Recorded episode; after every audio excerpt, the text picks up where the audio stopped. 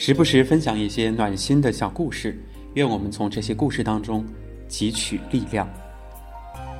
在录音的时候，我旁边的教室有人在练钢琴。其实现在呢，不是上课的时间，总是有一些学生抓住这些零碎的时间、零散的时间，自己默默的练习。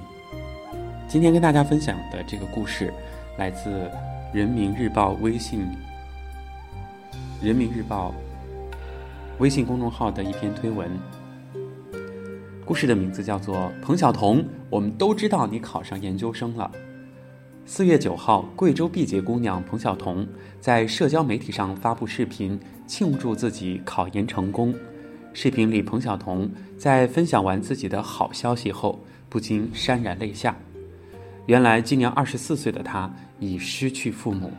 她在视频中哭着说。千辛万苦得来的结果不能和父母分享，这一句话让无数网友表示心疼。出生于贵州毕节一个农村家庭的彭晓彤，从小就是父母的掌上明珠。父亲是当地乡村中学的体育老师，母亲是英语老师。本来一个幸福的三口之家，却在小彤十一岁的那年突然发生变故。小彤妈妈。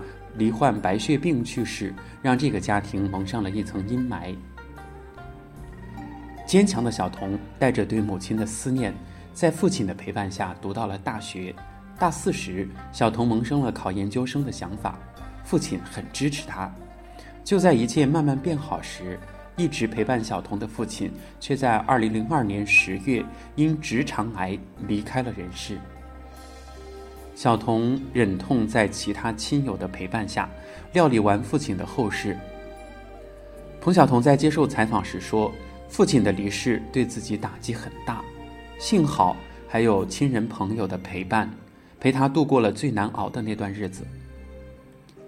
最艰难的时间里，小童并未放弃考研的梦想，他仍旧坚持每天看书、认真记笔记，一沓笔记本上写满了考试重点。”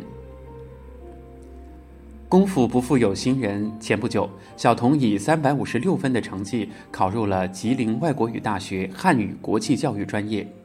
他在考上之后，分享自己的心情，说：“得知自己考上后，真的很想把这个消息告诉父母。当时眼泪没忍住。”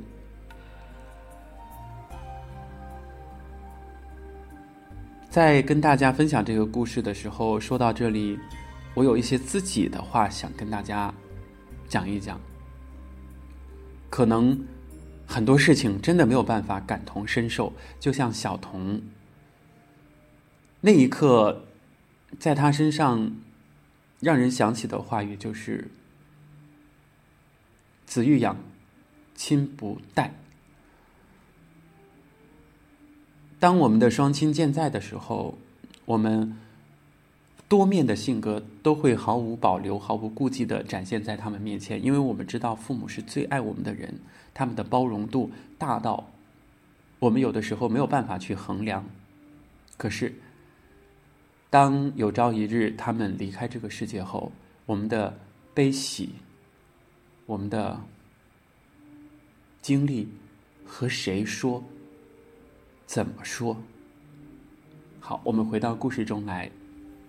看过小童视频的网友纷纷在他的社交媒体账号内留言，很多暖心的祝福，比如说“恭喜彭晓彤考上研究生，我在江苏和你一起分享这个喜悦的消息。”大家快来看，这丫头考上研究生了，欢迎来成都，我请你去吃火锅，等等等等。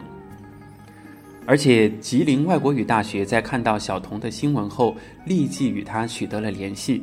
学校详细的介绍了入学前的一些流程，学校的一名老师还将来到贵州，陪小童一道回老家毕节大方，跟小童的爷爷奶奶报喜，告诉他们他们的孙女已经是研究生的好消息。